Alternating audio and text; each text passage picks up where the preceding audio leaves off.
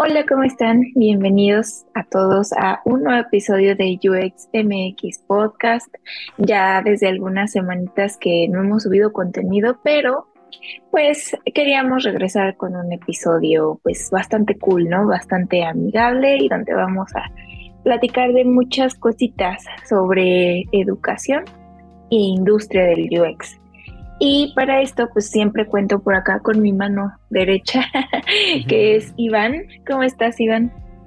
¿Qué onda, Jules? Muy bien, muy bien. Encantado de poder grabar un nuevo episodio de UXMX Podcast, el episodio número, número 79. Y muchas gracias a toda la gente que se está, que se suscribe también al canal de YouTube. Ya veo que están ahí suscribiendo. Estamos subiendo también algunos episodios ahí.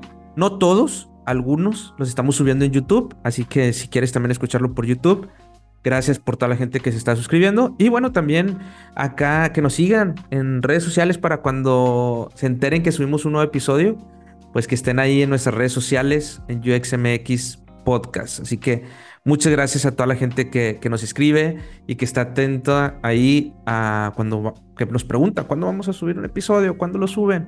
Bueno, ahí síguenos en nuestras redes sociales. Así que claro. andamos con todo. Y bueno, ahora sí, preséntanos a nuestra invitada del día de hoy. Es una gran amiga. Es una gran amiga que, ¿quién mejor que para hablar sobre este tema de la industria del UX y de la educación?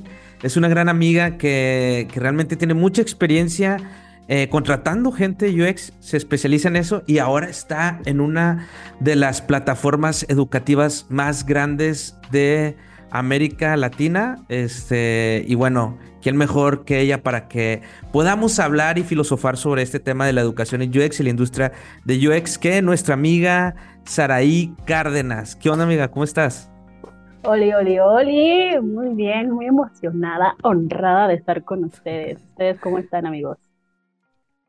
muy bien. Todo bien, todo bien. Emocionadas también de tenerte por acá. Así es, Saraí. Cuéntanos, ahora en qué estás, porque la última vez que hablamos estabas con eh, Multiplica. este, un saludo para toda la gente Multiplica Talent. Este, pero ahora, ¿dónde estás? ¿Qué estás haciendo? ¿Qué está haciendo ahora Saraí? Cuéntanos, Saraí. Bueno, pues igual puedo hacer como un backup para las personitas que no, no, no me han conocido de, ¿y esta tipa quién es? Este, pues hola, soy Saraí, soy psicóloga, tengo cinco años de experiencia en el área de recursos humanos, ya cuatro especializándome en el área de reclutamiento de perfiles tanto de TI como digitales, ya a nivel data. Estoy certificada en UX Research, en diseño de producto digital y Service. ¿Vale? Mm. Y pues bueno, actualmente eh, soy Talent Attraction o Talent Acquisition en Creana. Un honor. Creana, ¿qué es Creana para la gente que a lo mejor despistada por ahí? Es, raro, la verdad, la mayoría conoce Creana, o sea, pero alguien que nos escuche que a lo mejor no sepa qué es Creana, ¿cómo lo puedes definir? Creana es una plataforma de educación, es totalmente latina, ya que nació en Perú hace unos siete años. Y pues bueno, es una plataforma en la cual puedes aprender de manera directa sin que te digan como todo el choro mediador de que esto es de hace cinco años, ¿no? Si quieres aprender a hacer tu pizza, puedes aprender a hacer tu pizza. Si quieres aprender a entrenar a tu, a tu dragón, iba a decir, pero no, esa es una película, a tu mascota, ahí puedes tomar un curso, ¿no? Y la idea es que vaya justo a contenido específico y directo, sin decirte, ay, no, pues la pizza inició en tal año y la masa se creó y se hizo. No, no, no, es como de, ok, quieres hacer una pizza, estos son los ingredientes y este es el proceso. That's it. Entonces, es una plataforma, así se llama, eh, viene del, desglose de creana, es crear, y bueno, la, palabra Ohana, como la conocerán si han visto Lilo y Stitch, si son fans de Disney, eh, pues mm. familia, ¿no? Entonces, crear en familia, crear. Ah, no sabía. No sabía que eso significa creana. Sí, súper. Oye, sí, no sabía que este venía de ahí. Qué curioso. Sí, qué padre. No, ni yo, ¿eh? Sí, se echó un buen churro acá mi compadre el ah, no Pero estuvo muy el padre. Diego y el, Pico. el Diego. Un saludo para Diego si escucha este podcast. Sí. Oye, este Sara, ¿y nos podrías contar cuál es tu rol en Creana? Porque pues Creana sabemos que es una plataforma educativa, ¿no? Pero ¿qué hace un Talent Acquisition en Creana? Claro. Eh, pues bueno, Ah, creo que muchos dirán de que si yo me encargo de reclutar ahora a las personas que crean ese contenido, profesores y demás, pero no realmente. En Creana hay distintos productos, les llaman plataformas y squads, que pues bueno, para crearlo, obviamente hay personitas atrás que se encargan de esto, ¿no? Entonces está la parte desde Learning Experience, aplicaciones, growth, eh, acquisition, hay una, una plataforma llamada Elevate, en donde hay equipos específicos tanto de producto como de desarrollo para poderlos realizar. O sea, todo lo que tú puedes ver en tu plataforma día con día, hay un backup atrás, hay personas atrás que se encargan de desarrollarlo, de hacer posible que tú puedas ver ese contenido, de poder como navegar en todo el sitio, eh, de incluso eh, tener como esta idea de la transición que llevas de tu curso y justo parar, por ejemplo, eh, cuando tú estás tomando un curso, en dónde, en dónde te paras, porque tienes que a lo mejor hacer unas cosas o hasta aquí está bien que, que tomes eh, el aprendizaje y pues bueno, las personas que están atrás pues solamente se encargan de desarrollar todo eso, ¿no? Entonces sí son perfiles como más específicos, entonces estoy encargando a eso para eh, como tal en adquisición. No profesores, esa es otra área que la verdad es que desconozco, entonces no hablemos. Sí. que no quiero decir, pero sí. Fíjate que a mí me sonaba igual justo como de, ah, pues han de reclutar profesores, ¿no? Pero pues en realidad como es una empresa, pues obviamente se necesitan más que profesores, ¿no? Para toda la operación. Entonces, súper. Oye, y en Creana podemos encontrar también cursos de UX, ¿cierto? Así es. Eh, pueden encontrar cursos de todos, desde empezó como marketing, eh, pero en la actualidad puedes encontrar cursos de UX, de desarrollo, este, incluso de diseño gráfico, como que de todo un poco, igual lo que les decía, ¿no? O sea, como incluso para tener como este tipo de hobbies. Genial, genial. Oye, ¿y cómo ha sido tu, tu, tu cambio que venías de Multiplica?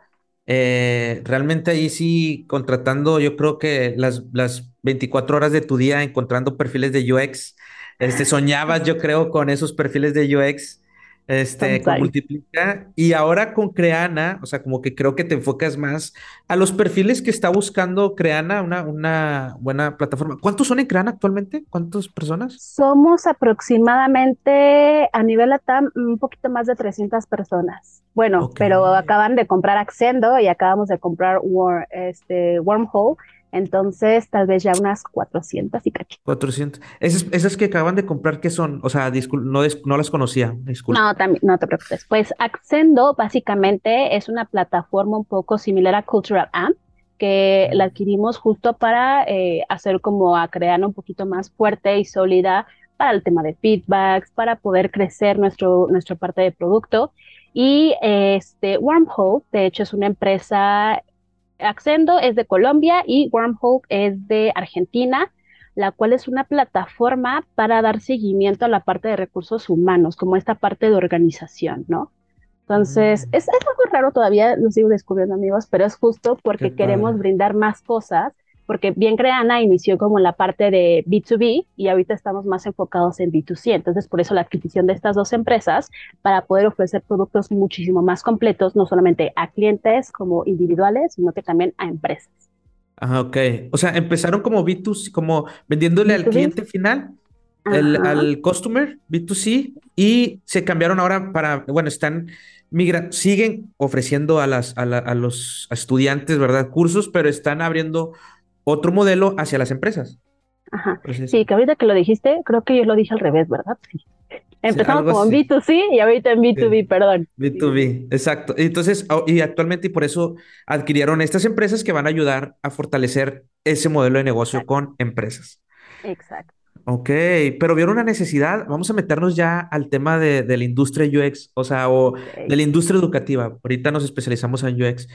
¿Por qué ese pivoteo? O sea, que has escuchado por ahí, vieron una necesidad de las empresas que necesitan eh, tener más talento capacitado, o por qué fue esa adquisición de esas empresas que les van a ayudar a fortalecer este modelo de negocio B2B. Bueno, pues parte del approach que acabas de decir es porque las empresas se dieron cuenta de que necesitaban fortalecer mucho como su propia organización, ¿no? Creo que mucho de la pandemia, que hasta el día de hoy lo seguimos viviendo, para ser honesto, es de que pues las personas incluso y empresas se dieron cuenta de la falta de trabajo, bueno, más bien, cortemos eso, déjenme buscar bien las palabras. no pasa Como que se dieron cuenta de la falta de organización, de enfoque y de que no solamente tenían que a lo mejor eh, mover tantas cosas, ¿no? En el tema de empleabilidad. Y también esto va a generar, eh, o, bueno, Creana vio como la opción de que esto podría generar un mayor valor para los empleados, ¿no? De que obviamente, y, y esto lo recuerdo incluso desde que estaba en Talent, algo que realmente agrega valor a las personas cuando entras a una nueva empresa es como de, oye, y dan cursos, pagan esto, pagan aquello, y qué mejor que tu empresa te lo pueda otorgar y que, bueno, tal vez ya me estoy adelantando, pero se los voy a vender. Elevate es una plataforma que estamos, eh, que está desarrollando, apenas se lanzó no hace mucho, para que incluso las mismas empresas puedan ver como todo el tracking que están teniendo sus empleados, ¿no? Y eso es totalmente personalizado, es decir, cuál es la empresa, qué es lo que está necesitando, a qué se dedica, cuáles son sus empleados, cuántas licencias necesita, cuáles son los cursos y con base en ello, ok, ver cómo está su empleado el día de hoy, qué curso necesita para que pueda seguirse desarrollando, ¿no? Y que pueda traquear con ese nivel de crecimiento y de desarrollo. Entonces, eso agrega mucho valor no solamente a la empresa y que le da como un empowerment como más chévere, sino que también pues a las personas nos interesa, ¿no? Porque pues, siempre queremos como saber más, aprender qué está pasando en el mundo, qué necesito, qué no necesito, en dónde estoy en el día de hoy. Y si yo quiero llegar de punto A a punto B, pues cómo le hago, ¿no? Aprendiendo. Exacto, exacto. Súper. Genial. Oye, Sara, y cuéntanos un poco de cómo fue tu transición laboral de lo que hacías antes en Multiplica y lo que haces ahora en Creana. ¿Cómo lo viviste? ¿Por qué tomaste esa decisión también? Bueno, pues ya, y, se los dije en su momento a Multiplica Talent, le agradezco mucho muchas cosas, porque sin ellos no estaría aquí con ustedes, ni siquiera desde la primera vez, yo creo. Este, pero hubo un momento en que justo ya necesitas como un cambio, quieres crecer más, pero no encuentras como que pues ya no hay como mucha manera, ¿no? Entonces, eh, pues justo, si llegas en un lugar que ya no te sientes como tan cómodo, que cambian como ciertas estructuras y demás, y de repente eh, de Creana me buscaron, yo realmente no estaba buscando, me llegó un mensaje por LinkedIn y fue como de, oye, vi tu perfil, me gustó, estamos en... Y yo dije, ay, Creana, ay, Dios mío. Y pues sí, ¿no? Digo, ya si no me quedo, digo, pues ya ni modo. Eh, y la transición, pues fue compleja, pero padre. Compleja porque estuve casi poco más de tres años, casi tres años, seis meses, tres meses, algo así, trabajando con ellos. Entonces, pues haces amigos, haces este, compañía, no solamente del trabajo, sino igual con talentos que hasta el día de hoy somos amigos y eso está bien padre.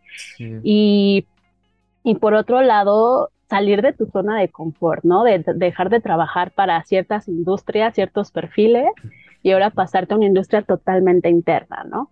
Creo que pasé de algo muy caótico a algo muy tranquilo, realmente así lo siento, ya que antes pues me dedicaba a reclutar para distintas industrias, distintos perfiles que a lo mejor podía empezar a mover porque decía fulanito, a lo mejor no quedó aquí, pero lo puedo mover para otras dos, ¿no? Y al día de hoy es como de, ok, hablo con tal persona, eh, para un producto en específico de Creana, pero ya no lo puedo mover, es como de, híjole, se quedó aquí, ¿no? Entonces ha sido, ha sido raro y ha sido más tranquilo, eh, pero también me permite conocer más aún del producto, más aún del equipo en general y, y creo que también me ha permitido ser como más management porque pues tengo contacto directo con Diego, tengo contacto directo con los project managers, con los owners, la, la, la, como decir, hey, no me has pasado esto, como de, hey, ¿qué está pasando con esto? Cuando anteriormente era como de, le pedía eh, a mi manager, ¿no? Así como, oye, ya mandé a fulanito para tal cliente, ah, sí, sí, yo me encargo, y ellos llevan la comunicación, entonces, eso también está padre. Sí, el, como el ambiente startupero, ¿no? De tener a todo tu equipo ahí y hablar con el CEO que se sienta atrás de ti. O sea, como que eso es lo, padre.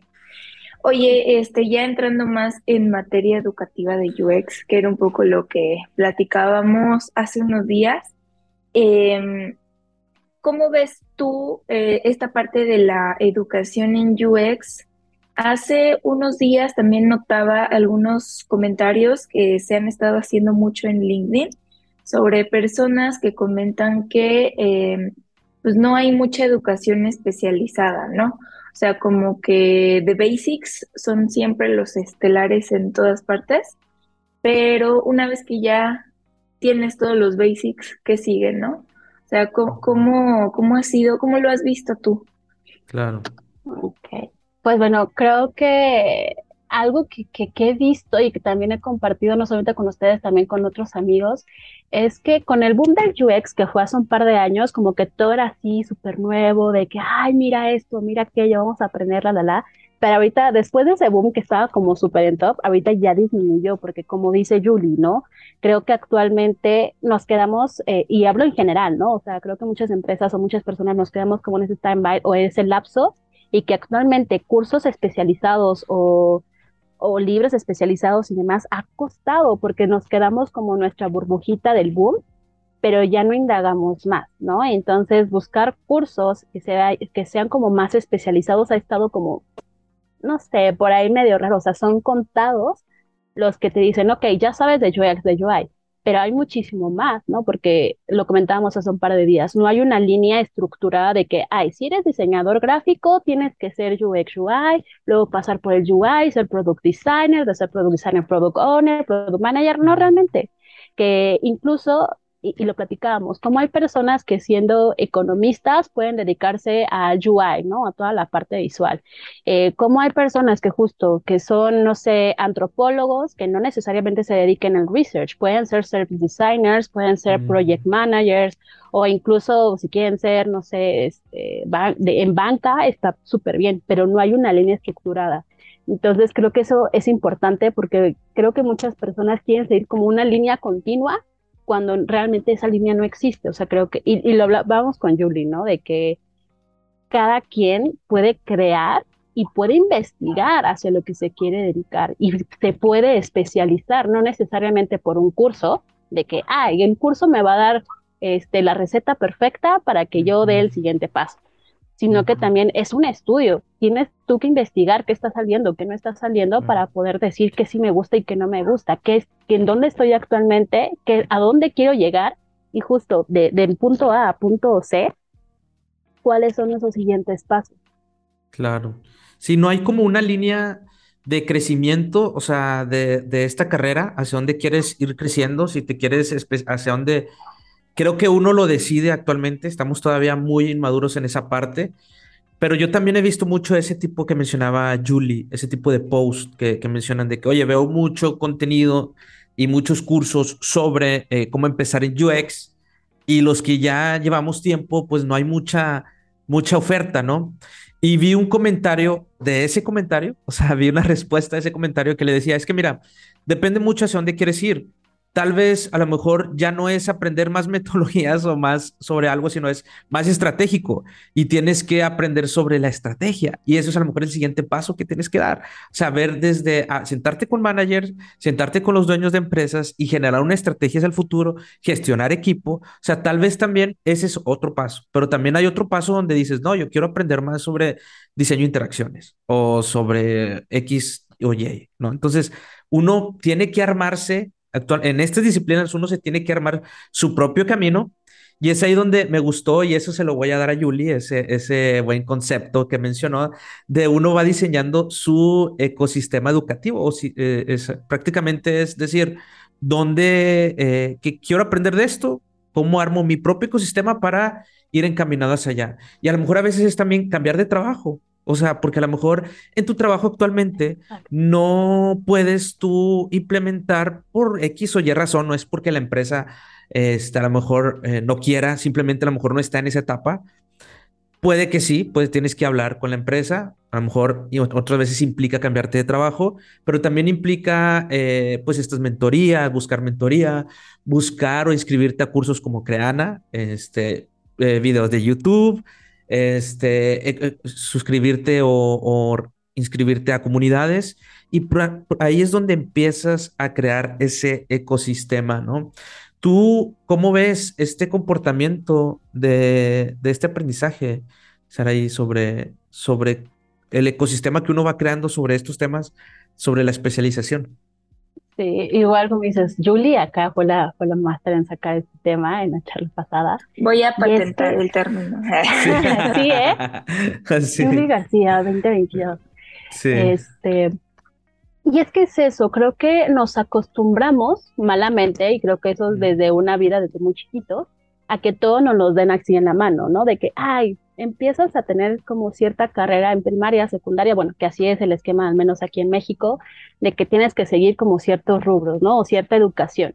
Y te lo dan, pero nunca nos vuelven realmente, o no nos volvemos, porque también no solamente es un sistema educacional, sino también este, de familia, eh, de que te digan, pues investiga más. O sea, si ya te dieron tal tema, pues investiga más de ese tal tema y no solamente te quedes como con lo que dijeron, que yo era así, ya después, ¿no? Pero creo que vuelven al tema, nos acostumbraron y nos acostumbramos a que nos dieran el tema y ahí nos quedáramos y que nada más viéramos qué había actualmente y, ah, yo quiero ese curso, lo voy a tomar.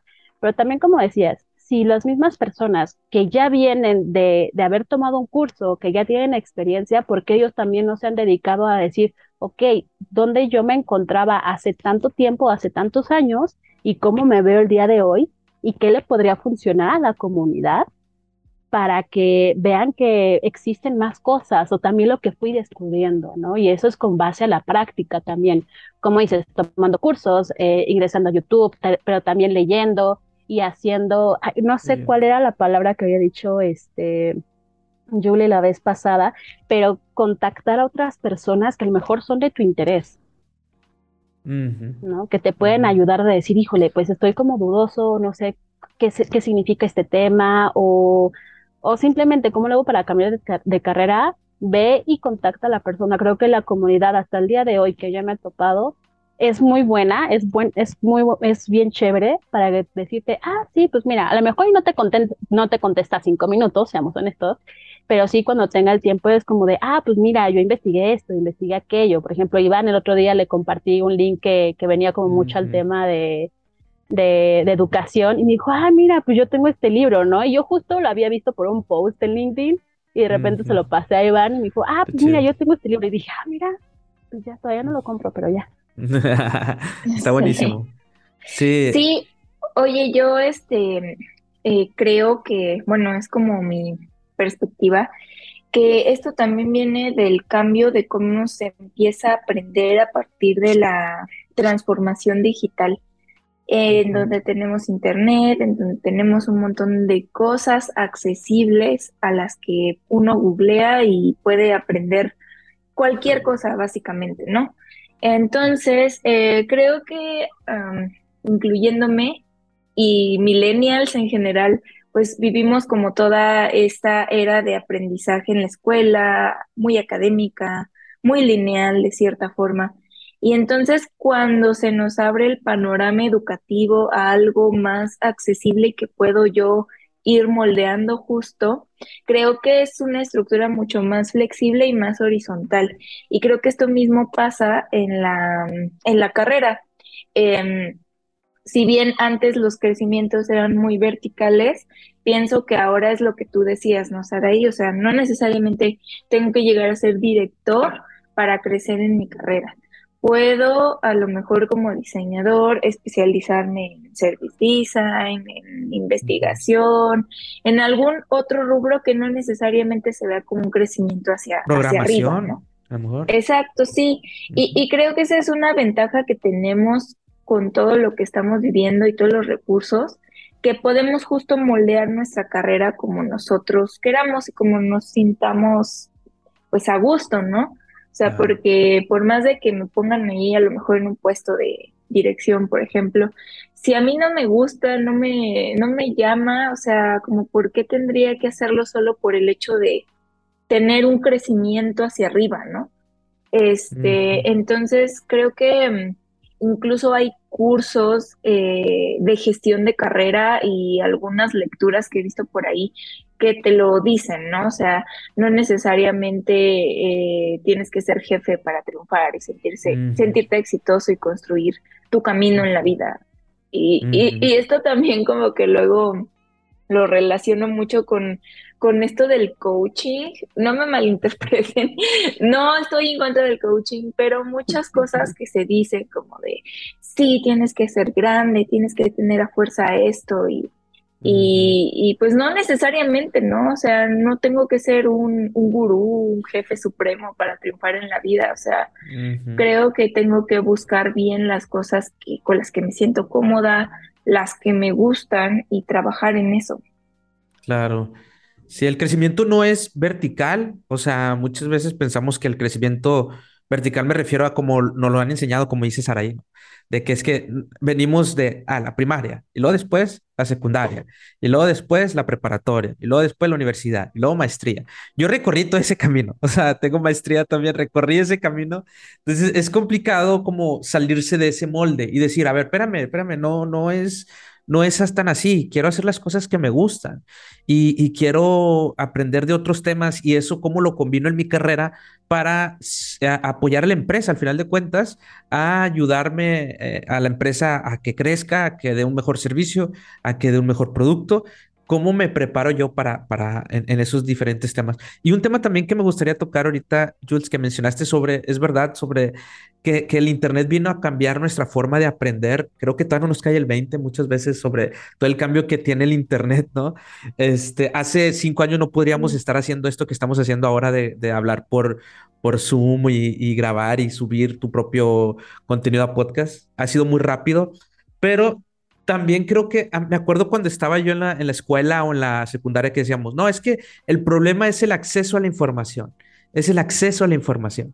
Y ahora ya hablamos de inclusive conceptos como infoxicación, que ya estamos, que ya hay demasiado exceso de información. O sea, y, creo que también eh, hay, un problema, ustedes como ven, eh, lo pongo ahí en la mesa este tema sobre, es verdad, a lo mejor ahorita también hay mucha acceso a información que es complicado para las personas elegir hacia dónde van o elegir un curso o elegir bien eh, a quién seguir, ¿no? Porque sabemos que muchas veces también hay mucha, como decimos acá en México, y los tres somos mexicanos, hay mucha paja muchas veces también allá afuera en, Internet sobre temas de, diseño de experiencia de usuario y sobre otros temas, no nada más de diseño de experiencia de usuario, sobre las demás, precisamente por este exceso de, eh, exceso de información que hay.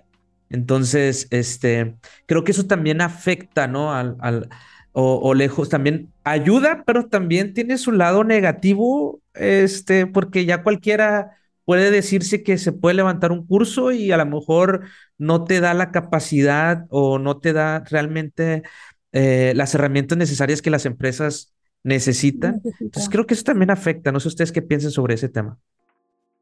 Sí, estoy totalmente de acuerdo. Creo que algo que menciona es también exceso de información y desinformación. Y quiero hacer como un paréntesis aquí, porque hay que saber cómo buscar, en dónde buscar. Recuerden que, que ahorita justo teniendo acceso a tanta información en Internet y que es gratuita, ahí van a encontrar información que a lo mejor ni siquiera es real, ni siquiera es relevante. Entonces, el saber buscar también, o sea, si lo que te, lo que te checa, no te checa, o sea, quién lo está diciendo, de dónde se basó. Es muy importante, ¿no? Hacer como este tipo de investigación antes de publicar algo de que, no sé, en el mundo de UX ya no va a existir, vamos a regresar a ser diseñadores gráficos. Y a lo mejor es una cosa que una persona se le ocurrió así nada por publicar, pero personas que están desinformadas, que pueden incluso no ser de este mundo, pueden decir, ay, mira, esto se ve interesante, lo voy a postear. Y ahí se crea una cadena de desinformación. Y volviendo un poquito al tema que decías, el cómo encontrar este curso que quiero y demás, el, cómo debo de seguir, si ahorita que tengo que cambiar de carrera y todo eso. Y, aquí voy a poner un ejemplo conmigo. Yo porque a mí no me... Voy a, voy a ejemplificar. Porque a mí me guste todo el tema de, del UX, del Human Centered Design, y estoy envuelta en todo esto, amigos, yo la verdad es que no me dedicaría a UX porque es una chambota lo que ustedes hacen. Me gusta toda la parte de la metodología, los conceptos, este, todo el enfoque que se trae, que sí me gusta aplicarlo a, a la parte de recursos humanos, pero yo no me dedicaría a hacer user personas, a hacer un storytelling, a hacer un dashboard, a hacer investigación, entrevistas, porque es una chambota. Y la verdad es que soy muy procrastinadora, amigos. Entonces, la verdad es que es algo que me encanta pero más allá de que me encanta hacerlo, me encanta saber de ello y aplicarlo en otros días. Y lo que estamos platicando es de que creo que el UX no solamente se vuelve tu trabajo, se vuelve tu día a día, ¿no? Y el cómo encontrar qué es lo que quiero y demás es justo volviendo al principal punto, es que sepan cómo investigar y si no saben, pregunten, pero también eh, pues vean cuáles son las principales este, plataformas, las principales páginas, qué persona lo está diciendo, de dónde viene. te vale stalkear, creo que LinkedIn es perfecto para eso. Es como el máster para hacer ese tipo de cosas. Y ahí van a poder ver qué es lo que ustedes necesitan. Como decía Iván, no hay una carrera totalmente lineal o, vertical de que tengo que seguir tantos pasos, sino que se vale dar una vuelta y ver de que, no sé, si alguien de UX me ha pasado o se quiere voltear a la parte de hacer back, está cool. Algo ahí pasó y, a lo mejor puede aportar algo de su back a lo que va a ser el día de, de hoy, ¿no? O sea, su back me refiero a como su eh, su carrera profesional como UX puede aportarlo a la parte de Baggy y puede aprender como otras nuevas cosas. Y como decía también Julie, es que al vivir en un mundo tan digital, con acceso a tanta información y demás, también tenemos como esta fuerza y este, decisión de ser lo que nosotros queramos, ¿no? O sea, ella ahorita ya, papelito ya no habla tanto, es más bien como una experiencia, así que no se preocupen si no han sacado su título, si no tienen un certificado y demás, porque a fin de cuentas lo que va a valer es lo que aprendiste y el cómo lo aplicas. No solamente lo que aprendiste muy by the book, pero pues no lo sabes aplicar, que es igual otra cosa, algo distinta. Claro, justo eso te iba a preguntar, si hacía alguna diferencia, a lo mejor no tanto como la carrera universitaria, pero sí una especialización, una maestría, y, creo que, digamos, en, este rubro del diseño, diseño estratégico, UX, sí hay educación, ¿no? Eh, oferta educativa en universidades, pero pues que de repente sí son más caras, ¿no? O sea, en una universidad pública es difícil que lo encuentres, por ejemplo.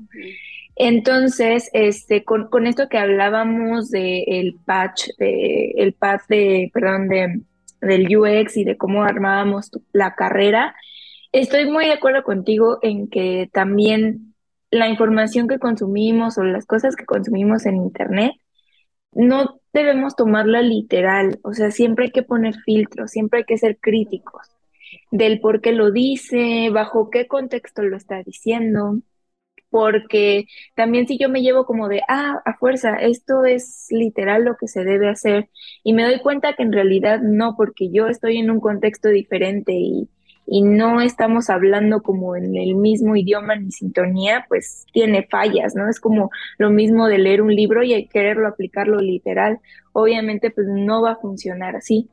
Y, y creo que, este, sobre todo en, en UX, sí hay muchas diferencias de acuerdo al contexto y es por eso que la práctica se valora de repente mucho más, ¿no? Este, de que tengas, como dices, mil títulos y cosas, o sea, sin, lo importante es que lo apliques y que resuelva algo, que dé resultados, sobre todo, ¿no? Entonces, creo que sí, sí hay que tener como este nivel de criticismo alrededor, también este, saber las fuentes que consumo, eh, sabemos que hay un buen, ¿no? Así como el Interaction Design Foundation, el NN Group, el Google, IDEO, etcétera, pero em, pues aparte de eso, ¿qué más hay, no? O sea, tampoco me voy a casar con los de siempre. También creo que hay mucha, mucha, mucha información valiosa fuera de eso y también de la que yo puedo aprender de la práctica. O sea, también es muy válido aprender de mis compañeros de cómo lo hacen, este, ah, mira, me, me gusta que la forma en la que él resuelve o aborda ciertas cosas, puedo tomar algo de ahí, yo también aporto, o sea, también existe como este, este crecimiento alrededor de tu equipo de trabajo y de profesionales que creo que te enriquece mucho también en tu carrera, más allá de, de los temas como más educativos, carreras, cursos, ¿no? Entonces, este, sí debe haber un balance, pienso yo. Exacto. Sí, definitivamente creo que, que eh, uno, creo que me gustó mucho el punto y es algo que yo he venido reflexionando y aquí a ver si Saraí, que ha estado reclutando muchísimo y que tiene muchísima experiencia reclutando perfiles de diseño de experiencia de usuario, a ver si está de acuerdo conmigo, si no, también me dices. O sea, quiere decir que vale más tu portafolio que tu título universitario de maestría. O sea, el portafolio es lo que realmente se fija en las empresas para, en, estos perfiles, o sea, no estoy, obviamente en otras carreras, medicina y otro, pues es, distinto, pero aquí nos especializamos a productos y, servicios digitales, entonces, este, y sobre todo en diseño y experiencia de usuario. Entonces, este, ¿vale más el portafolio que eso? Ok, yo creo que hay que primero discriminar ciertas cosas, o sea, depende mucho hacia dónde te quieras dirigir, ¿no? Porque hay veces que para ser un director, que para ser, no sé, este, tener como cierta cierto rol dentro de una empresa, obviamente tal vez si te pidan una maestría porque van a decir, esta persona tiene los conocimientos al menos básicos y la, y la experiencia para poder aplicar este rol, ¿no? Pero yéndonos a perfiles como en el día de hoy de que son product designers, UX designers, service designer, tal vez product owner, tal vez product manager, puede tal vez no sumar un un este una, un certificado de maestría o un papelito de maestría, pero sí a lo mejor un certificado, no sé, en Scrum o un certificado en tal lado que digas, ah, ok, pues ya al menos conoce y vemos su experiencia para ver dónde lo ha aplicado y con base en el portafolio validar eso. Entonces ya se vuelve algo complementario. Aquí lo que hay que, saber es que sí, si yo, por ejemplo, yo, a mí yo no quiero ser líder, amigos, yo para esas cosas este, y no sabría cómo hacerlo, ¿no? Y, y, y, eso lo tengo como muy, muy claro, no sé en el futuro. A mí lo que me gustaría es dar como cursos, dar enseñanzas y demás, pues para eso a lo mejor podría tomar un curso que me ayude a ser ponente, a armar justo eh, cómo va a ser mi temario, cuáles, cuáles van a ser los desgloses, en cuántas partes o módulos los he de, hacer, el número de clases, el tiempo, ¿no? Y la relación que debe de haber uno de ellos. Un, curso, un certificado, ahí sí me va a ayudar. Pero si no me voy a dedicar a eso, pues entonces, pues, ¿para qué? ¿saben? O sea, si yo quiero en algún momento ser directora en tal lugar, pues obviamente tendría que, en primera, tener mi título de psicóloga, sacarlo ya, y aparte sacar también mis maestrías, ¿no? Yo, por ejemplo, en un futuro, espero que sea próximamente, quiero ser sexóloga educativa. Por eso también ingresé a Creana para ingresarme como más en el rubro, pero tomando en cuenta ah. bases del UX, haciendo una comunicación, una comunicación pues es parte de la experiencia. Ajá, exactamente. Y lo que relacionamos al principio, yo sé que me voy a salir un poquito de tema, es que también se vale idear e innovar. Porque, mm. como decía, ¿no? Hace años ni siquiera sabían nuestros familiares, nuestros abuelitos, tíos ya viejitos o adultos, que este tipo de cosas iba a venir al día de hoy. ¿no? Entonces todo empezó a base de, de innovación, de ideación y demás. Y creo que voy a poner el ejemplo que usted, todo el mundo conoce, es el de Mark Zuckerberg con Facebook y también eh, Apple, ¿no? O sea, como dentro de una, de una habitación de, de, la universidad empezó a decir, ah, pues voy a hacer esto, y lo que se fue convirtiendo, ¿no? Y dices, órale, pero es a base de idear e innovar. Entonces, ya, para cerrar y volver al tema, depende mucho de a qué tipo de rol le quieras tirar en tu carrera, qué vas a necesitar estudiar o aprender para que justo puedas tener como esa validación en que dices, tú puedes ejercer, tal rol o tal perfil.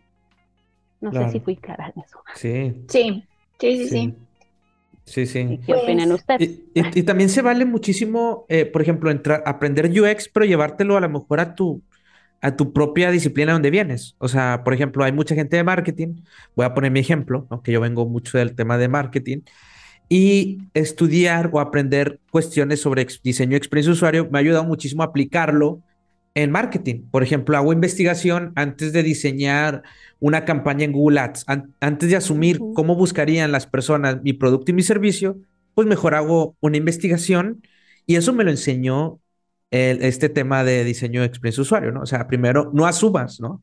Diagnostica, investiga y luego ayuda. Entonces, como que también es válido como, como, como entrar a esta carrera, pero no te das cuenta de, ¿sabes qué? Como tú dices, no me dedicaría a esto, pero lo, lo implemento en mi carrera o en, otro, en otra disciplina que yo quiero aprender, ¿no? O que yo quiero desarrollarme. Entonces también es válido como, yo digo, como ir rozando esa parte y aprender la disciplina de UX, pero llevártelo hacia otro lado, creo que es muy válido también, sí. ¿verdad? Sí, y bueno, voy a decir algo, pero Saray me corrige si no es verdad. Pienso que los perfiles como de Product Manager o Product Owner, si tienen algún plus en su historial profesional, que trabajan con un enfoque de eh, diseño centrado en las personas, creo que es un plus muy cabrón, ¿no? Porque es como, ah, pues sí, o sea, nosotros tenemos una cultura del diseño centrado en las personas, pues obviamente queremos perfiles, sin importar si es de marketing, negocio, que sepan, ¿no? Que nosotros trabajamos de esa forma y que a estas alturas pienso que todos deberíamos estar trabajando de esa forma, ¿no?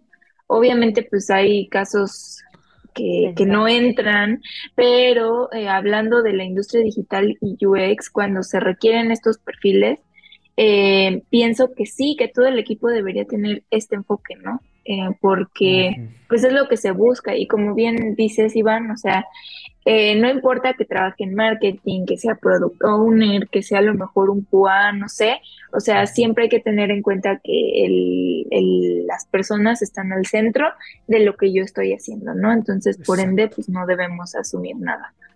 Exacto. Sí. Yo también creo eso, firmemente creo que cualquier persona que a lo mejor diga, no, quiero ser otro desarrollador o front. Oye, pues como quiera estaría padre este, que conozcas un poquito de diseño experiencia usuario, alguien de marketing, alguien, alguien de otra disciplina, ¿no? De diseño, no sé, eh, inclusive de servicio al cliente. ¿No? Recursos este, humanos. Recursos humanos, exacto, tú, sí es cierto, o sea, estás en recursos Oye, sí, yo pienso que también es súper valioso eso que, que dice Saraí, que recursos humanos es como el pilar de todo, de, de, de quién, quién está ingresando, qué talento está ingresando y como tener este background de diseño. Y yo he visto que muchas personas de recursos humanos en algunos otros lugares eh, aún no, no se han empapado como de UX, no saben la ciencia cierta que es UX, ¿no? Entonces, creo que sí es algo muy importante que recursos humanos sepa qué se necesita, eh, quiénes son las personas de UX, cuál es como su objetivo principal en el equipo, pues para que se pueda hacer un, este, un buen trabajo, ¿no? En realidad. Y este, y yo sí he visto que falla mucho, pero siento que es esta parte de que en muchos lugares tienen a recursos humanos aislados porque ellos trabajan en sus propias cosas y hacen lo que ellos hacen. y no debería ser así, ¿no? Entonces, eh, ¿cómo has visto tú esto, Sara? Ok, voy a retomar un par de cosas este, de lo que acaban de decir para poder como eh, complementar, ¿no? Creo que siempre hay que tomar lo que te sirva y lo que no, está bien, lo desechas, ¿no? Lo que me decía Julia acerca de, acerca de roles como PM o PO, es un plus que sepan el diseño centrado en el usuario, porque a fin de cuentas ya no solamente trata con un equipo interno o con su par, ¿no? Un UX, un UI, sino que tienen que tratar con otras áreas y tienen que saber que esas áreas son distintas. Es decir, un rol de un perfil de, creativo no es igual a un perfil técnico en, en parte de back o de front, ¿no? Son como más directos y go to the, to the point. Tienen que saber cómo hablar incluso con, con negocio, cómo hablar con su stakeholder principal, con un director, que a fin de cuentas la comunicación puede ser distinta, ¿no? Entonces, justo el diseñar tu propia experiencia para saber cómo comunicarte con esas áreas o con esos perfiles también es un plus, porque no a todos, un médico no te puede hablar de terminología médica cuando eres un UX, cuando eres alguien de recursos humanos porque me va a decir como tantas palabras y voy a decir, ¿qué, significa el estroclernomastoideo? ¿Qué es eso? ¿no? O sea, tenemos que adecuar nuestra comunicación y vocabulario a eso. Entonces, siempre eh, que investigan algo, tomen lo que les sirva, lo que decía también eh, Iván y Julie, es acerca de tener otros equipos, es decir, si esta persona hace esto, pues ¿por qué yo no? Voy a preguntarle, ¿no? Y que, y esto quiero, quiero ser como muy, este, puntual es que cada persona es distinta, aprendemos de manera distinta y por ello lo que le sirva a esa persona no significa que necesariamente a ti te va a funcionar, porque aprendemos y somos seres totalmente distintos, ¿no? Entonces es ahí donde quiero poner un punto. Y este, creo que siempre va a haber un principio e interés por lo que querramos hacer, ¿vale? ¿Por qué? Porque a fin de cuentas es todo un aprendizaje. Y ya me perdí lo que había preguntado Julie, perdón. Como que empecé a derivar mucho y se me, me encanta. sí, justo era este tema de el rol que juega RH, sí, RH cuando contrata UX, o sea, qué cosas deben saber que son básicas y que muchas veces se les pasan para llegar con el candidato ideal, ¿no? Ok, aquí voy a poner un tema personal. Yo sé que a lo mejor las historias no valen, pero quiero contarlo. Es que, pues, justo antes de yo iniciar la carrera y de estar en donde estoy en día de hoy, eh, pues todos somos también candidatos, a fin de cuentas, indistintamente del perfil que tengas y del rol que tengas, nunca sabes cuándo vas a ser candidato. Y yo siempre con recursos humanos tuve, o con atención a clientes, lo que quieras, tuve una experiencia fatal, ¿no? Que decía, híjole, esto es esto.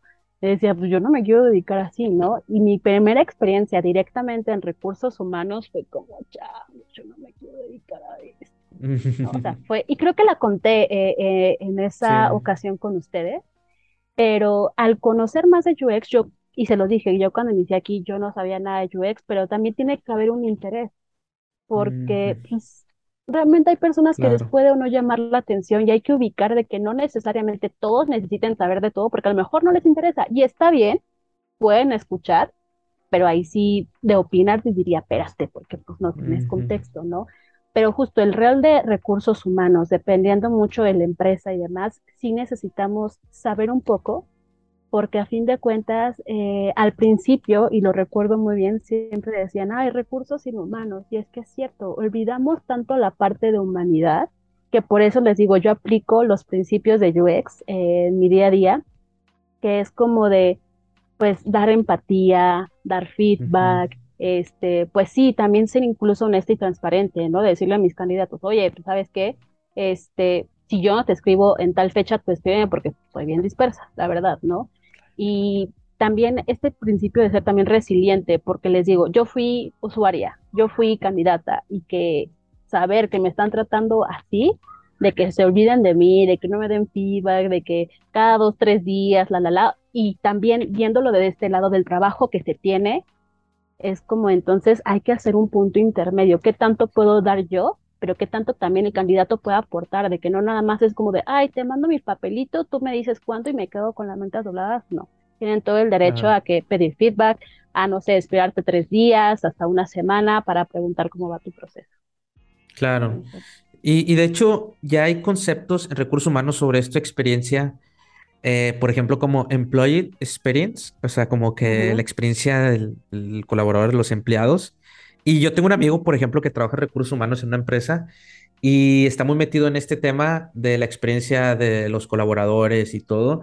Y él está, por ejemplo, aprendiendo sobre design thinking y todo, cómo, cómo, cómo aplicar todas esas cosas dentro de su, de su trabajo, ¿no? Y, y, y generar una buena experiencia en los colaboradores, en los empleados, que tanta falta hace, tener una muy buena experiencia de eso y al final de cuentas eso es muy importante para las empresas. Algo que está haciendo Creana con lo de las plataformas que adquirió para ayudar a las empresas a que tengan una mejor experiencia y traquearlo, ¿no?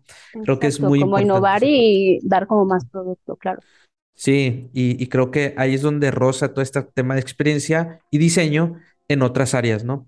Em, algo que también yo quiero hablar para, yo creo que es uno ir poco a poco cerrando este tema y esta conversación buenísima que estamos teniendo.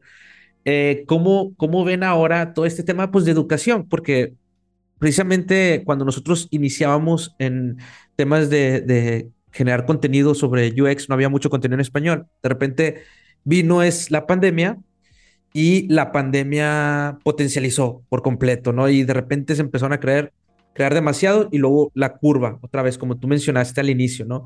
Hubo un montón de oferta y luego después, este, como que ahorita estamos un poquito aplanado, ¿no? Ya vemos, de repente vemos algunos, este, foros, ¿no? Este, por ejemplo, vas a estar en el foro de UX en español, este, ahorita nos cuentas un poquito eh, sobre eso. Y sí hay, ¿no? Pero como que al final eh, creo que se aplanó un poquito, inclusive nosotros, Julie y yo estuvimos en ese, que eran 36 horas de UX en español sin parar. Ese fin de semana nos aventamos 36 horas sin parar de, contenido de UX en español al inicio de la pandemia. Este, creo que, que, ahí estuvimos nosotros en esa parte. Creo que nadie ha rompido, alguien, nadie ha ese es un récord Guinness que yo creo que... No sea este, roto, roto es, récord Guinness, 36 horas sin parar eh, de ¿Cómo no patentamos ese festival? Hay que patentarlo para volver a dormir. Sí, en la, madrugada, contenido y todo, ¿verdad?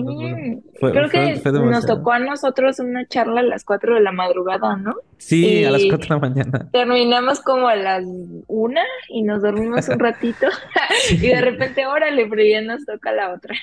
wow, o sea, fue, fue demasiado. Entonces, y, y, luego hubo más y más eventos, pero yo creo que también, en, como hablamos al inicio, eh, hay, el moverte a veces rápido o generar así un boom trae consigo ciertas consecuencias, ¿no? También no tan positivas. Entonces, ¿ustedes qué mejorarían de, desde su perspectiva? O sea, yo sé que aquí cada quien tiene su perspectiva, yo sé que, que cada quien, este, pues tiene su punto de vista y se respeta. No estamos aquí diciendo la verdad, simplemente estamos en un diálogo. Entonces, vamos a permitirnos eh, idear, ¿no? Entonces, ¿ustedes qué cambiarían de todo este tema de la educación en, diseño de experiencia de usuario? O sea, ¿cómo la ven? ¿No le cambiarían nada? ¿Está bien? ¿O, qué, mejorarían sobre la oferta educativa que hay hoy en día en, diseño de experiencia de usuario? Julie. Ay, Dios, qué difícil pregunta. Este. Mira, mi, digamos, como único problema que yo veo es que las especializaciones o las carreras, maestrías, digámoslo así, son muy caras. Y entonces, este, para esto, pues sí tienes que tener varo, ¿no? O sea, sí tienes que meterle un varo, tiempo y esfuerzo. Entonces, este, yo entiendo el por qué pues, se sube como los precios en este sentido, pero a mí sí me gustaría que hubiera educación especializada más accesible y más este, asequible, ¿no? Eh, sobre todo porque eh, es una disciplina que sí hemos dicho que es relativamente nueva hasta ahora, tiene cierta maduración, pero eh, siguen, siguen saliendo perfiles muy nuevos todos los días, ¿no? También por ahí cachaba algo, en, no, recuerdo si lo leí en Medium o era en YouTube, que vi un video que decía que había una saturación en el mercado de perfiles juniors. Y eh, digamos, eh, la educación eh, para empezar en UX se me hace infinitamente más accesible que la especializada. Y eso este, es porque hay mucha demanda. ¿No? Entonces, siento que para un perfil especializado, pues ya a lo mejor no hay tanta demanda a diferencia de, de que, oye, necesito 10 UX porque pues, esto ya necesita salir mañana, ¿no? Por ejemplo. Eh, y los perfiles especializados son para cuando hay empresas más maduras en ese sentido, porque por eso ya empiezan a abrir estas posiciones que las necesitan haciendo algo muy específico y en proyectos como que requieren mucho más tiempo y mucho más recursos. Entonces, este, sí hay un desbalance, siento yo, como de esta, eh, startups emergentes y empresas consolidadas que requieren perfiles más especializados y creo que se ve la educación en, en, ese sentido reflejada también ahí, ¿no? En los precios y en cómo la consigues. Entonces, este, a mí lo que me gustaría sí es eso, que hubiera como estos eh, no sé si de repente nuevas escuelas o nuevos cursos, nuevas formas de aprender educación en diseño más especializada que no sea tan cara y que sea asequible para las personas que somos muchas en UX, ¿no? Entonces creo que eso es lo que yo le cambiaría en general. Exacto. Muy bien. Muy bien. Eh, y, y, creo que hay también un papel importante que sean hay, creo que hay muchos actores y el problema de educación siempre es un problema muy complejo. Este, pero creo que hay un actor muy principal que, que, ya se están haciendo cargo, pero todavía falta más eh, sobre que haya más perfiles eh, y más educación y más perfiles preparados. Creo que son las empresas privadas. Creo que las, las empresas son las principales que deberían de invertir en la educación de eh, los colaboradores. O sea, y creo que muchas veces dejan ese cargo económico a nosotros mismos, ¿no? A, a, uno, ¿no? Uno, uno que tiene que invertir de su bolsillo para poder hacer un buen trabajo para tu empresa. Entonces, ¿por qué no tú, empresa privada, líder, CEO, que estás escuchando este podcast? y si no está escuchando un CEO, póngale esta parte a su jefe o a alguien. Sí, sí, sí. Eh, realmente ellos son un gran, er, deberían de ser los principales interesados en que haya gente capacitada, ¿verdad? Y entonces eh, los CEOs o los dueños de empresas son los principales eh, responsables o interesados de que, de que debe de haber gente realmente preparada, pues que le inviertan, ¿no? Que le inviertan ellos, ¿no? Y que no toda la carga educativa caiga en los colaboradores o en los, en los empleados, porque sí, muchas veces es muy, muy cara, ¿no? Y, a veces no es tan accesible. Inclusive ya no, a lo mejor puede haber algún curso, pero ya ni siquiera te da el tiempo. O sea, a veces le dices al, al, al, es más, a veces hasta les pedimos tiempo nada más para aprender y a veces ni siquiera las empresas te dan el tiempo para aprender, ¿no? Y creo que ese es un principal problema también, cuando ellas son las principales responsables de que haya talento o las más interesadas de que haya talento preparado y no se están haciendo responsables de ese tema. Sí, yo creo que eso sí es súper importante que pues las empresas tengan como un presupuesto para la educación, ¿no? Y que pues no nada más, eh, algo que siento yo y que también he notado es que en algunos lados se los dan solo a ciertas personas. Pero siento que esas ciertas personas son las que menos lo necesitan. O sea, ¿por qué no lo inviertes en personas que en realidad, o sea, quieren aprenderlo, ¿no? Entonces, solo era eso para complementar y te cedo la palabra, Sara. Sí, justo. Es que están diciendo cosas bien interesantes, ¿no? O sea, creo que volviendo a la pregunta, ¿qué, qué cambiaría la educación de UX y demás? les recomiendo que pongan este cacho también a su jefe de Elevate de Creana. Pero adicional, este, creo que va a haber un momento en, como decían ustedes, hay demasiada demanda de perfiles junior que todo el mundo se va a querer especializar eh, en el UX. Incluso lo, lo tomamos de la semana que, que hablamos, en el que hay personas que simplemente se quieren meter a este mundo por el tipo, por lo económico, mejor dicho y realmente no les interesa. Entonces, ojo con eso. Y algo que he compartido con otras personas es que no necesariamente porque algo te pueda generar económicamente, y creo que lo podemos poner en un ejemplo eh, tangible, es como antes, de, antes decían, sé abogado, sé médico, para que puedas tener este, un buen ingreso económico, y al día de hoy, como a esas personas que decían, ¿cómo vas a estudiar diseño gráfico? Te vas a, te vas a morir de hambre y que no sé qué, ahora son ustedes los que tienen como el ¿qué crees?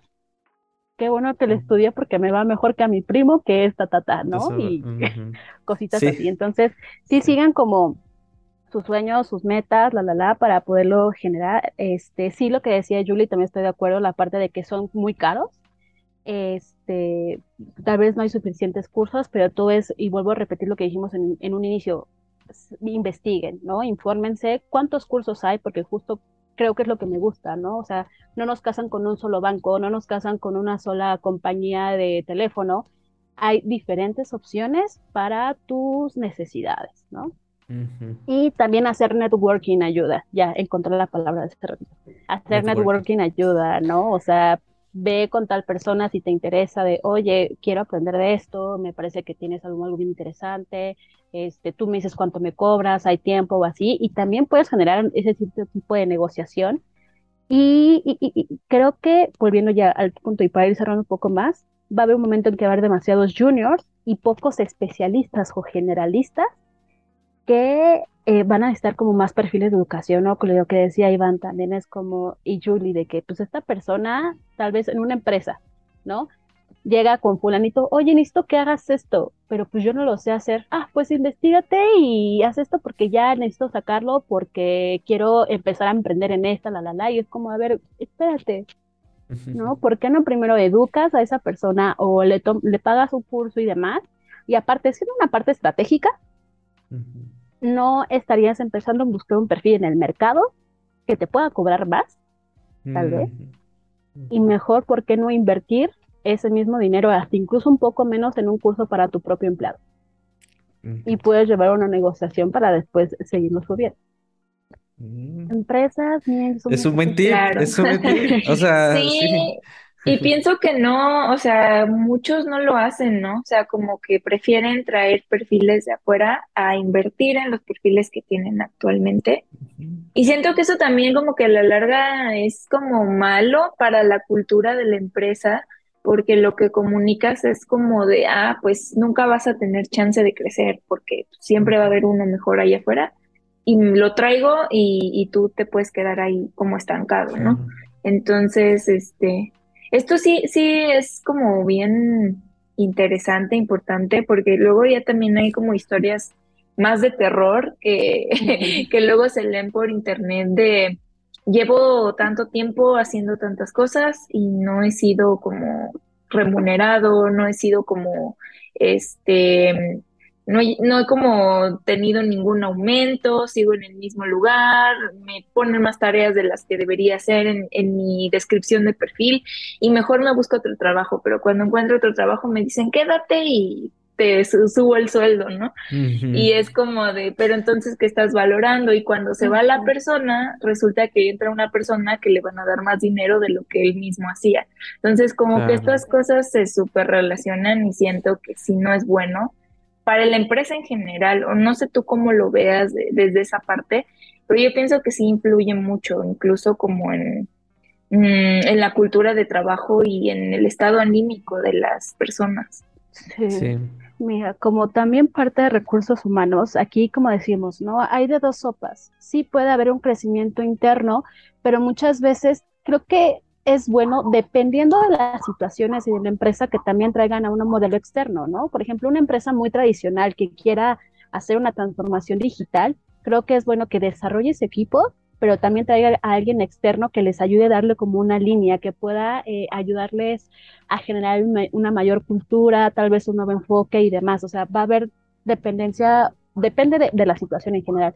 Y tal vez el interno muchas veces, porque las mismas empresas no saben ver o no tienen como este career framework o career path de dónde está el empleado el día de hoy, ¿no? Si tú estás viendo de que a lo mejor tiene que desarrollar estos soft skills o hard skills y demás, y nos cuesta, y voy a decir una palabra, dar y recibir feedback, que hasta el día de hoy sabemos que existe, pero seamos honestos, es complicado cuando te dicen tus verdades, ¿no? Es como, híjole, yo creí que estaba haciendo todo bien, y pum, no solamente tiene que ver con tu parte personal, sino que también con tu parte laboral, ¿no? Y también el dar feedback es como de, híjole, es que fulanita me cae súper bien, pero su trabajo pues, no, no la hace, ¿no? Entonces, ¿ahí qué pasa? Entonces, ahí también abrir mucho las empresas, abrir este, a los managers, no sé si tomar un curso, pagar un curso, pero sí el trabajar mayor este tipo de temas, de que el feedback debe ser en su momento y y también las personas en general saber de que el feedback es por tu labor y también por su personalidad, no te lo tomes tan a pecho. Es ahí donde nuestra, nuestra emocionalidad tiene que ver bastante, ¿no? Ese, lo que les decía en inicio, que lo que te choca, te checa. Entonces, claro. Ahí como cuidado con eso. Sí, como los soft skills, o sea, las, que, como, como le dicen en inglés, ¿no? Esas habilidades blandas que también es importante capacitar a la gente en esos temas, ¿no? En, temas de, habilidades blandas, que es sumamente importante. Y las empresas deberían ser las principales, o sea, los dueños de empresas, los líderes, de que eso suceda, porque así es como se obtienen resultados, ¿no? Y no se vale, no se vale decir, porque me ha tocado, yo he trabajado con muchos CEOs de la mano y he conocido, no con los que me ha tocado, he conocido gente muy buena, pero me ha escuchado por ahí, he escuchado ahí decir, es que para qué los capacitos y después se van. Híjole, si tienes ese pensamiento y tú estás en una empresa que... Pues es que estás haciendo algo mal, ¿no? Porque para empezar, ¿por qué se van? sí, exacto. Entonces no se vale esa, esa parte.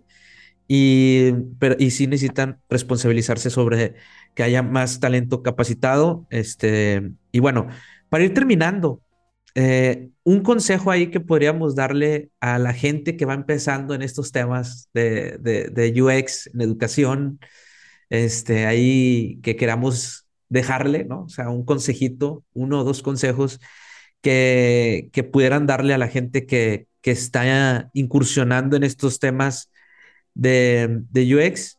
y si quieren también a lo mejor un consejo de las, a las personas que a lo mejor ya tienen tiempo en UX y que quieren también este, especializarse en una área, ¿no? Yo creo que pueden ser dos consejos. Uno para que va empezando y alguien que, que ya, tiene experiencia y que quiere especializarse un poco más. ¿Qué consejo le daría?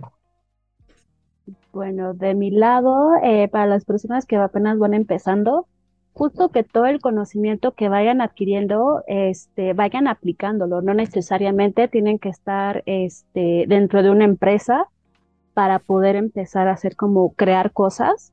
Y, creo que eso lo dije en un principio. Empiezan a crear su portafolio, creen sus propias cosas, y den, innoven, iteren, la, la, la, para, para justo llevar todo lo que saben a la práctica y no nada más quedarse con él. Ah, sí, ya le enseñara, tú contrátame para aplicarlo. No, sean ustedes mismos como que pónganse esa rienda, hagan networking, ayuda muchísimo. Y para las personas que ya están dentro del rubro, creo que más allá de, de ellos buscar seguir especializándose y demás, en primera, si se quieren seguir especializando, creada es la opción. este, busquen realmente eh, cursos, plataformas que sean de su interés, cuáles les va mejor, tanto a nivel eh, de lo que están buscando eh, para aprender, la parte económica, ¿vale? O que esté como dentro de su rango. Y que también sean ustedes de decir, ok, lo que les decía hace, hace un rato, ¿no? De decir, ¿dónde estaba antes? y dónde estoy el día de hoy para que también ustedes mismos puedan estar de este lado y decir, sabes qué, a mí me funcionó esto esto y aquello. Puedes intentarlo, puede que te sirva, puede que no, pero pues también sigan compartiendo porque eso va a ayudar muchísimo a que tal vez este lapso de donde hubo un mayor aprendizaje, ahorita estemos otra vez como pueda volver a aumentar, pero ya no solamente en temas de UX, sino ahorita en especializaciones, ¿no? Como service design, hacer un product project management, hacer un no sé qué, y, demás, o sea, y que no existe nada lineal, ¿no? O sea, no importa que quieran saltar de un lado a otro, se vale. Yo, por ejemplo, que, lo que voy a hacer. y pues ver qué pasa en el camino. Exacto. Exacto. ¿Qué pasa? Que se avienten. sí, exacto. Muy bien. Jules. Ay, bueno, creo que ya hemos dado en este podcast mil recomendaciones, pero eh, algo que mencionaba al principio es que hay un montón de cosas de basics de UX. Entonces creo que fácilmente puedes tomar, creo que Google tiene una, un curso gratis de UX básico y yo creo que por ahí se puede comenzar bien porque incluso te, da como este ejercicios, casos prácticos y tú vas como alimentando ahí eh, esa pequeña basecita. Y, creo que es un buen comienzo, ¿no? O sea, como agarrar un curso que esté certificado y que te dé como todos los básicos para poder comenzar. Y algo bien padre que también hay en, UX es que em, pues está muy ligado también a, este mundo del emprendimiento que es un boom en todas partes. La verdad, hay freelance infinitos de, ay, voy a empezar mi e-commerce o voy a empezar mi tiendita en línea o ese tipo de cosas y que están buscando gente que también pues quiere como comenzar en, ese rubro, ¿no? Entonces, pienso que si tienen la oportunidad de, entrar como a esos pequeños proyectos, eh, de pymes, por así decirlo, está súper bien y, creo que te sirve muy chido como para empezar tu portafolio de UX. Y pues este también eh, todas estas plataformas como Creana, como este Udemy de repente, o, ¿cómo se llama el otro? El de Freddy Vega, que se me olvidó su nombre, o Platzi. Eh, también son buenas alternativas para seguir empapándote como de conceptos que puedes ir nutriendo en tu carrera y este pues aplicar también buscar gente en la que te puedas apoyar como dice Sara del networking. Es súper súper indispensable en esta industria es algo que, que sí o sí tienes que hacer siento yo.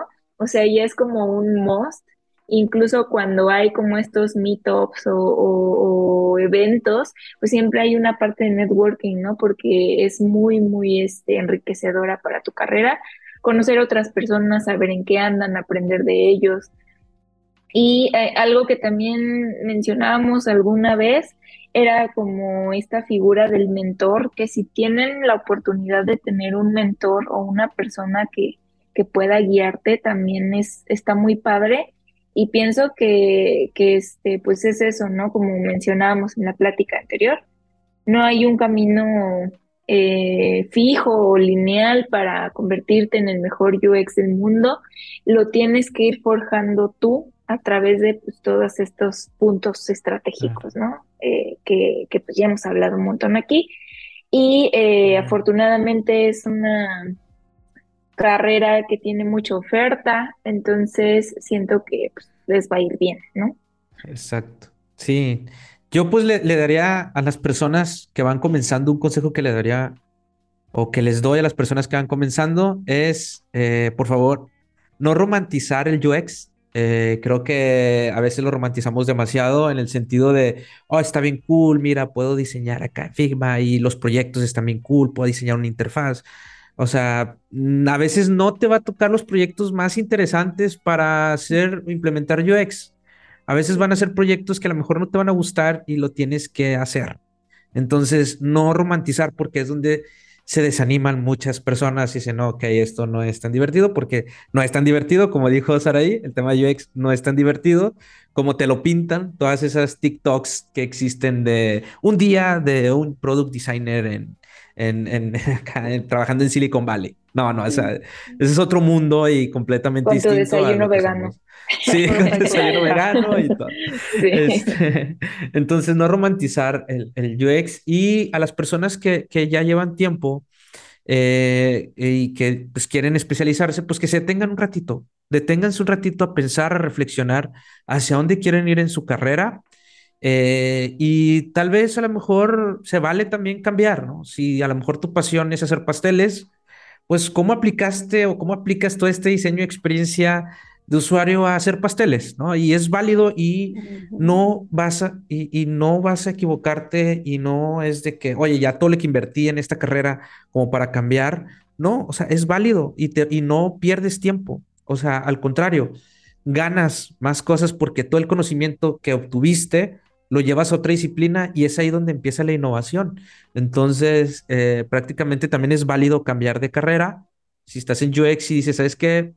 Quiero hacer pasteles porque esa es mi pasión y quiero hacerlo, pues puedes hacerlo, ¿no? Puedes ir poco a poco iterando y está haciendo tu MVP por ahí, todas las cosas que estás aplicando y conociendo acá en temas de productos, diseño digitales, aplícalos a hacer pasteles, ¿no? Entonces, prácticamente creo que, que ese es un consejo que, que le daría a las personas que también tienen. Reflexionen un tantito, párense un ratito y vean cuál es el propósito de su vida y hacia dónde quieren ir con su vida.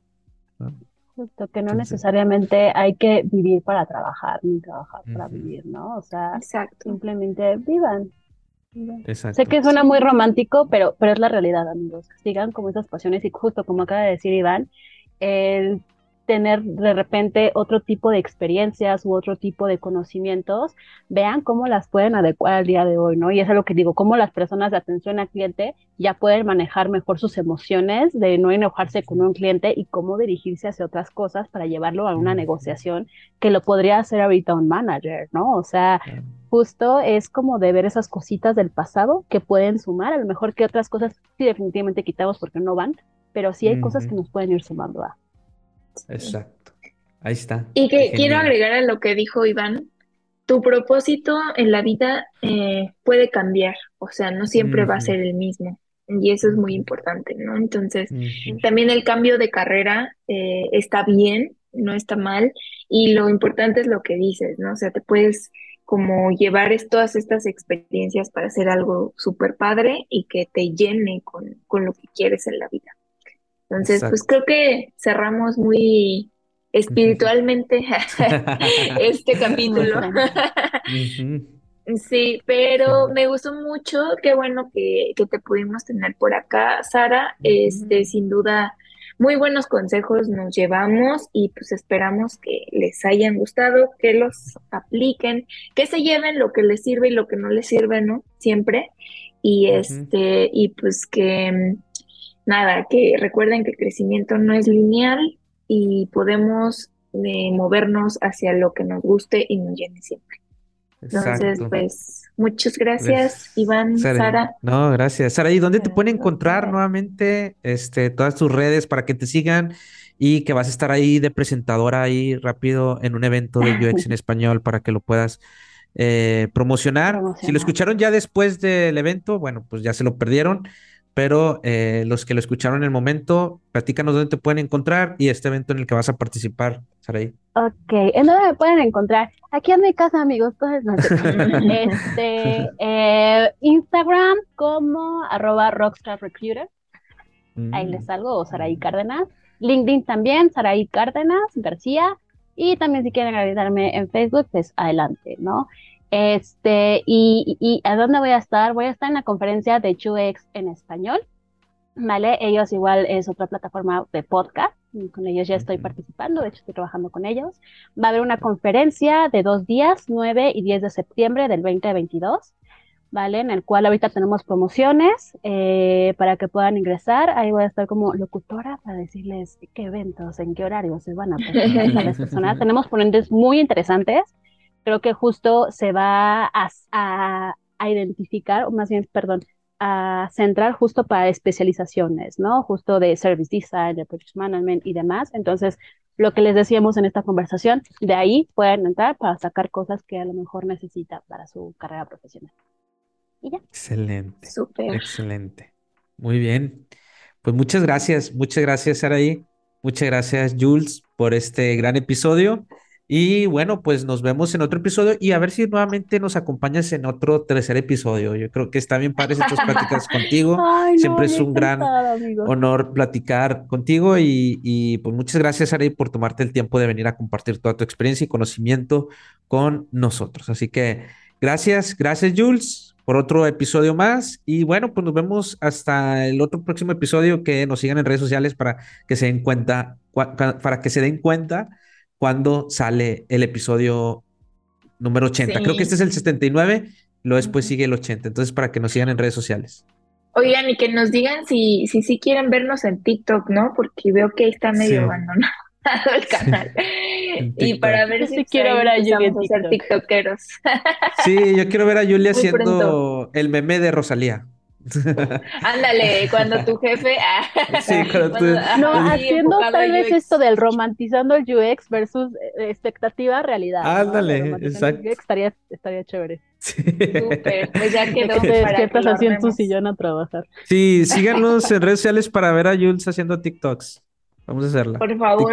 Ahí pónganos en los comentarios, Instagram, YouTube, donde quieran para ver si se arman, ¿no? Y subamos unos buenos memes.